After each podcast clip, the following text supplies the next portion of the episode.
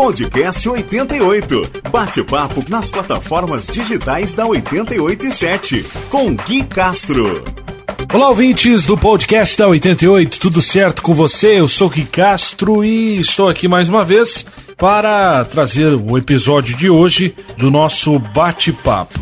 Nós fomos até a cidade de São Leopoldo falar com a maior autoridade do município prefeito Ari Vanazzi, que está é, em seu quarto mandato, está começando aí seu quarto mandato à frente da Prefeitura de São Leopoldo, já teve dois mandatos no passado, ficou um período afastado da Prefeitura por determinação de lei e agora é, foi eleito na penúltima eleição e reeleito nessa mais recente eleição de 2020 para seu quarto mandato. Nós falamos sobre vários assuntos assuntos deste ano que está se encerrando, do 21 que está se encerrando, do 22 que vem por aí e dos 200 anos da cidade de São Leopoldo e da imigração alemã que acontece em 2024. Vamos ouvir o que disse o prefeito Ari Vanazzi aos ouvintes da 88 dentro deste podcast. Guilherme, se falar o seguinte, tu sabe que isso sempre tem uma, uma consequência, né? Eu sempre digo o seguinte, a cidade chegou onde chegou hoje porque lá em 2005, no primeiro mandato, a gente estava com uma energia muito grande, tinha o governo federal, né, com muitos programas e projetos. Aí, então nós planejamos a cidade, né, para um longo período, independente se a gente tivesse aqui ou não, né. A gente pensou, por exemplo, distritos industriais, pensou vários investimentos que chegou quase um bilhão de reais em construção de moradia popular, recuperação de áreas de lazer, recuperação nas principais vias, construir novas vias. Então, nós temos planejamento de, de, de longo prazo, né? Na área centro social, na área educação. E, então tudo isso é uma consequência de um planejamento estratégico que teve um período de quatro anos antes no nosso, na nossa volta aqui em 2017 e que teve uma parada nas coisas e em 2017, quando nós assumimos, nós recuperamos. Né? Recuperamos aqueles projetos e aquelas ações e o planejamento que tinha sido executado em 2000 e, e, e pensado e feito em 2005. 2017, né, é sempre bom também frisar, nós recebemos uma prefeitura com é, 15 folhas de pagamento para pagar, né, num, num ano é, a gente pagou ela naqueles anos todos, depois ficamos mais, e todos os funcionários com salário atrasado, nenhuma capacidade de endividamento, a prefeitura de financiamento, e mais do que isso, nenhuma política pública pensada pelo nosso antecessor. A gente chegou aqui, se assustou no começo, né? Depois organizamos, organizamos as finanças, organizamos toda a recuperação dos projetos que estavam parados e terminamos o mandato né, com quase 100 milhões de reais de investimentos e muitas obras né, sendo executadas ou concluídas. Por exemplo, eu fiz cinco novos postos de saúde no primeiro mandato. Agora nós temos planejado para o próximo período mais cinco seis postos de saúde, né? toda uma reformulação. E nesse período é muito especial porque nós estamos pensando agora os 200 anos da cidade. Então veja, é, feito tudo isso, né? Hoje nós temos uma prefeitura que parou esse ano, esse ano pagou o 13 terceiro salário dentro dos prazos determinados pela lei, em duas parcelas, uma em agosto, me fala a memória, e agora em dezembro, dia 5, nós pagamos a segunda parcela. Depois de 12 anos pegando, depois de, é, eu acho que foi 8 anos pegando dinheiro no Banrisul para pagar o 13 terceiro, esse ano nós pagamos com o nosso dinheiro, sem financiamento, né? Nós pegamos as férias antecipadas também para o funcionalismo público, né, como de modo geral. E ainda ah, fizemos reajuste salarial lá, antes da medida provisória do governo federal, que proíbe o reajuste salarial. Né? Então nós recuperamos a cidade, recuperamos investimentos, recuperamos a economia. Além disso, o grande orgulho nosso é que nós chegamos em 2017 com um orçamento de 700 milhões de reais na prefeitura. Hoje o nosso orçamento ele passa de 1 bilhão e 200 milhões de reais. Né? Nós dobramos o orçamento em cinco anos de gestão aqui. Nós éramos a 12 economia, foi publicada agora. Nós somos a sexta economia do estado do Rio Grande do Sul, capacidade. É a cidade que por dois anos consecutivos mais gera emprego no Rio Grande do Sul de carteira assinada, na Grande Porto Alegre, pelo menos. Né? Então nós estamos trabalhando é, intensamente. O que, que é, vamos dizer, essa recuperação econômica, enfim, né? É uma um planejamento, é investimento público e uma grande sinergia que se estabeleceu com o setor empresarial aqui, né? Por exemplo, na pandemia nós nunca fechamos as indústrias né, pesadas de exportação e nem a construção civil. Nós fechamos o serviço, né, mas nunca, nunca paramos isso. E hoje nós estamos colhendo os resultados, né, no ponto de vista que como tu não fechou a indústria, gera emprego, emprega mais, e o mercado e o comércio vendem mais, porque as pessoas têm o dinheiro, né? porque estavam empregados, estavam trabalhando. Além disso, nós somos o único município do país que distribui quase 240 mil kits de alimentação na nossa cidade. Ninguém passou fome ou dificuldade, as famílias mais pobres na época da pandemia. Não é? Agora nós estamos planejando, né? começamos um planejamento de chegarmos ali em 2024 com todas as nossas salas com lojas digitais de aula, todas as nossas escolas com salas com loja, lousa digital e todos os alunos com, com, é, com computador. Né? Esse ano nós estamos entregando agora em dezembro ainda é, quase 3.500 computadores para todos os professores. Compramos né, 180 lojas digitais para duas salas de cada 53 escolas que nós temos. E na área da ciência social nós vamos lançar agora em janeiro um cartão de crédito para agrupar todos os repasses de recursos que a gente faz para a nossa população, né, que tem aumentado a miséria e a fome, nós vamos criar um cartão de crédito e vamos distribuir para essa população. E a tese é que essa população compre nos mercadinhos da, do bairro onde ela mora. O cartão já vai delimitar o espaço. Quer dizer, eu vou botar em torno. girar dentro do. Dentro do bairro. Nós vamos, nós vamos botar aí, talvez por, an, por, por mês, em torno de um milhão e pouco de reais, Sim. e esse um milhão e pouco de reais vai circular dentro do bairro, nos mercadinhos do bairro, que vai manter os empregos, nós vamos discutir particular um, valor mais barato.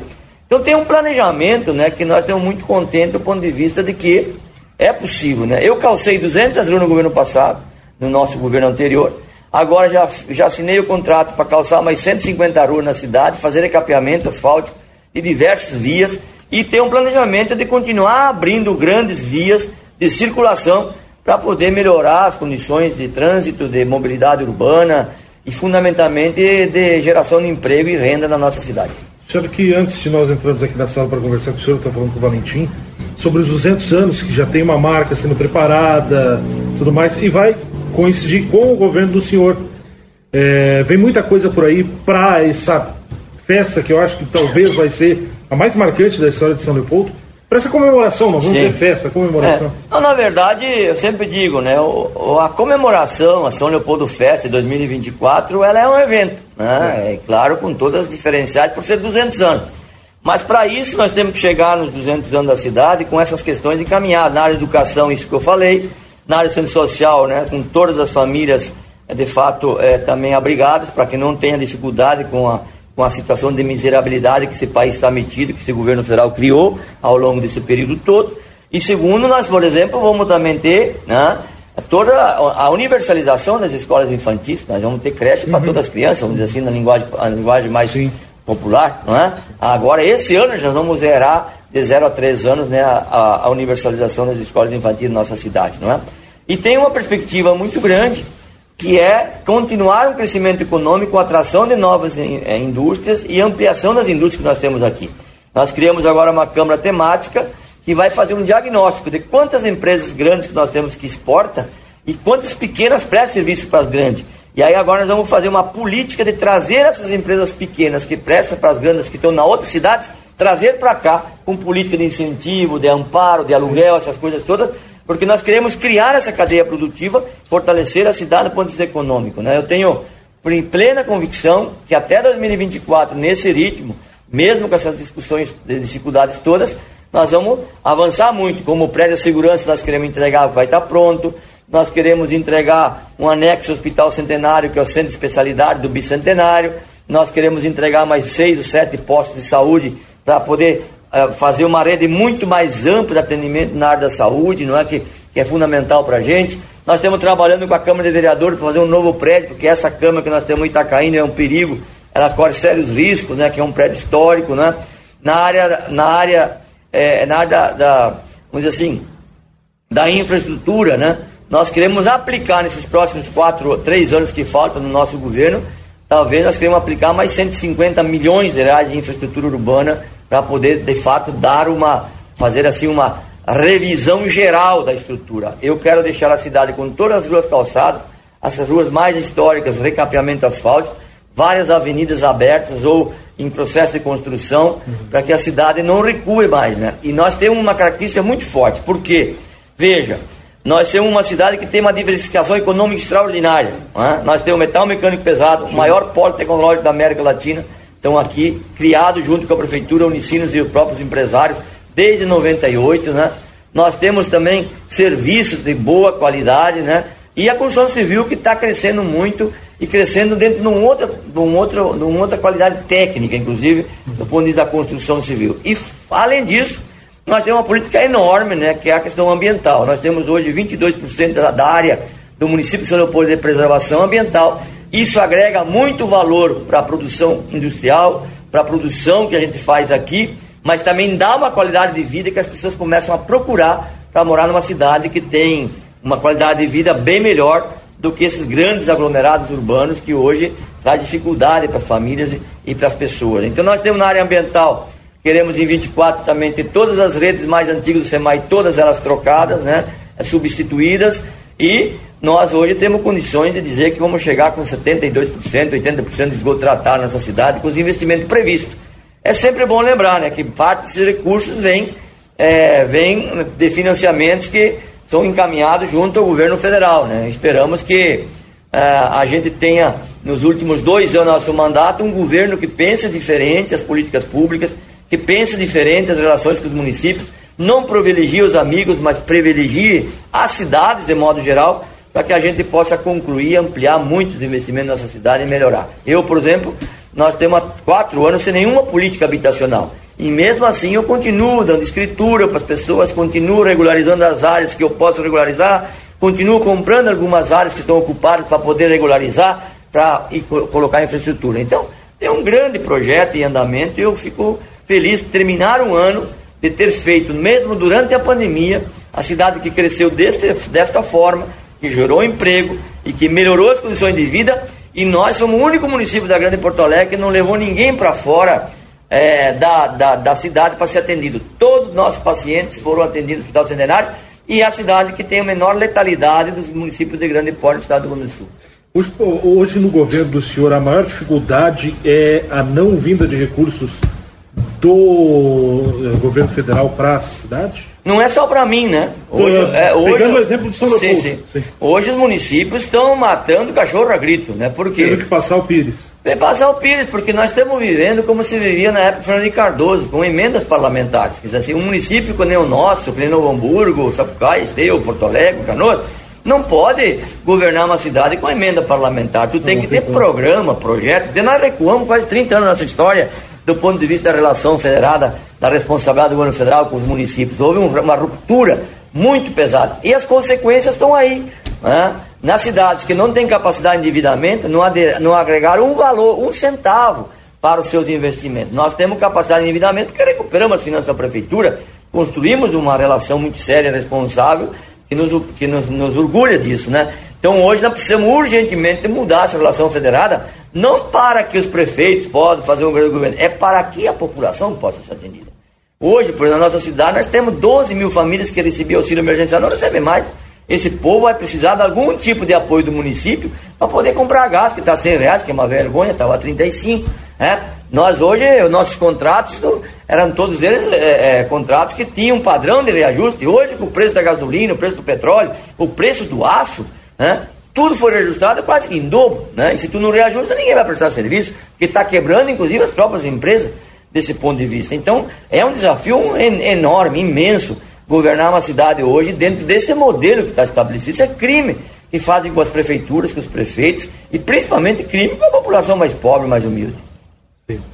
E dentro do, do, do, seu governo também há de se destacar toda a equipe do secretariado que trabalha com o senhor, que vai para a rua, que bate junto, que está junto.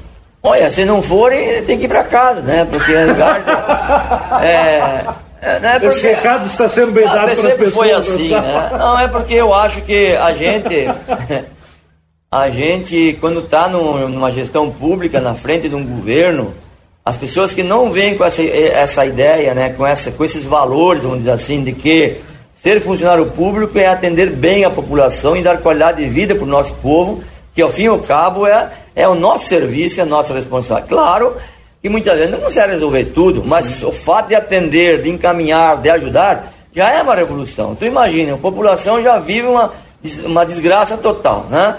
É, não tem dinheiro, né? E quando chega na prefeitura, nós temos que prestar o serviço, a gente não faz direito. Então, por isso que eu exijo muito do meu secretariado, né? Eu, Sou um cara que trabalha intensamente. Eu sou prefeito 24 horas por dia, né? Diga-se de passagem, um prefeito acessível. É, é um prefeito, todo mundo me acha na rua, na festa, vem aqui na prefeitura, na porta de entrada aqui, é, é, é fila para é lá em casa também, né? É fila para todo jeito. E eu, até que eu tenho energia, né? Eu vou atendendo todo mundo, tem horas que a gente tá baqueado, mas faz parte, né? Então eu sempre tenho defendido isso, eu cobro muito do meu secretariado, né? Exijo muito. Eu faço reuniões diárias com todo mundo, converso com todo mundo, ligo, né? Brigo também. E tu sabe que daí tu monta uma equipe, tu molda uma equipe. A equipe tem que ser moldada dentro do jeito do gestor, que é o responsável que fui eleito nas urnas, né? E aí eu conheço e viajo e faço o diabo, né? E, e tem muitos prefeitos que não dá, não dá muita atenção para isso. Eles entram na prefeitura e larga depois para as pessoas fazer. Não funciona. Não, é, não funciona numa empresa, não funciona na prefeitura, não funciona em nenhum lugar, né? Como dizia sempre, né? O olho do dono é que engorda o boi. Tá? Então aqui a gente quer, o, aqui o, o, a gente quer que os funcionários, enfim, os secretários sejam atuantes, sejam ativos, né? E eu, graças a Deus, montei uma grande equipe eu podia relatar para ti aqui centenas de projetos e ações que nós temos, menores, maiores. Né? Quer dizer, tem uma sinergia e tem uma movimentação na cidade. Quem anda sabe. É só perguntar a uma pessoa que saiu há cinco anos atrás daqui e voltou hoje. O pessoal não sabe o que está acontecendo, né? O que, que, é isso, gente? Mas como é que mudou tanto, né? É, como é que melhorou tanto? O que, que aconteceu? Quer dizer, é só trabalho, dedicação, cuidar. Eu, por exemplo, ando na cidade, tipo assim, eu enxergo um buraco, eu ligo pro secretário, cara, mas está um mês esse buraco aqui. Ô cara, essas outras não roçou, já faz dois meses que tu não roçou. Camarada, tem um vazamento de água aqui, não dá para mandar alguém para vir aqui arrumar. Quer dizer, eu sou o maior fiscal da cidade, né? Ah, joga um papel, tem lixo, tem uma árvore para podar, tem um telhado que está vazando. Quer dizer, eu sou o maior fiscal da gestão pública municipal. Então, quando a gente faz assim, todo mundo fica com medo, porque o prefeito vai passar aqui uma hora dessa, né? E como eu ando muito, então todo mundo se cuida e tenta Claro que é dentro dos limites também que tem a gestão, que tem os recursos e tal. Todo mundo anda dentro da linha, tem que andar, né? Tem que andar na linha. é importante andar dentro da linha, né? Porque senão. Eu já disse sábado, domingo eu fiz uma confraternização com a maioria dos secretários. Uhum. Eu disse assim: olha, aqui também é final de ano, um ano mais emotivo, né? Digo: olha, nós estamos aqui confraternizando, né? Cada um vai pagar 40 pila aqui, 50 pila para nós almoçar junto, tomar uma cervejinha, tá? No domingo de tarde, de manhã de tarde, né? Sim. Digo, veja, é, vocês têm que sentir no coração aquilo que eu sinto quando eu vejo uma mulher que vai receber uma cesta básica de 65 reais que nós damos e ela é, entra em, é, ela cai num pranto de choro porque aquela alimentação para o mês dela. Digo, eu fico me perguntando, nós estamos aqui almoçando o valor que a família vai passar. Né? e eu, eu acho que nós temos direito, não estou dizendo que não temos direito. Sim. Agora eu, eu tenho que acreditar e lutar para que ela tenha o mesmo direito. Então, o papel de cada um que está aqui, nunca deixar de se compadecer e nem de lutar para os mais pobres, mais humildes. Essa foi a minha e é a minha convicção, são meus, meus, meus, meus conceitos de vida, né? Eu não quero que ninguém seja pobre. Eu só eu quero que todo mundo possa viver bem, tenha uma casa boa para morar, um carro para andar, durante o final do ano pega umas férias, vai viajar para onde é que quiser, vá para a praia. Eu defendo a vida desse jeito. Então ninguém, eu não acho que é, que é crime ter, não é crime. Agora, tu ter, né, e nós lutar para que os outros que não têm absolutamente nada, não, não, não tenham direito, então já, já, já temos desacordo. Então foi, é um pouco nessa linha mesmo a minha visão de mundo e de gestão. E uma visão boa. Prefeito, quero agradecer por o senhor estar recebendo aqui no seu gabinete, deixar o espaço aberto para a sua mensagem final de fim de ano, de um 2022 que vem pela frente, e outros assuntos que o senhor queira comentar que a gente não tenha a gente não tenha tocado. Tu vê que eu tô tão mal aqui nessa prefeitura, no sétimo andar, eu sou o único cara na prefeitura que não tem ar-condicionado, cara, porque nem isso os meus funcionários aqui me dão o direito de ter. Bom, Calor vai, hoje, né? O senhor vai ter que ligar para alguém então. Vou ligar. Mas tamo, aqui tem um problema no ar-condicionado. Ah. Mas eu quero lhe agradecer muito por estar aqui, poder dar essa entrevista para ti.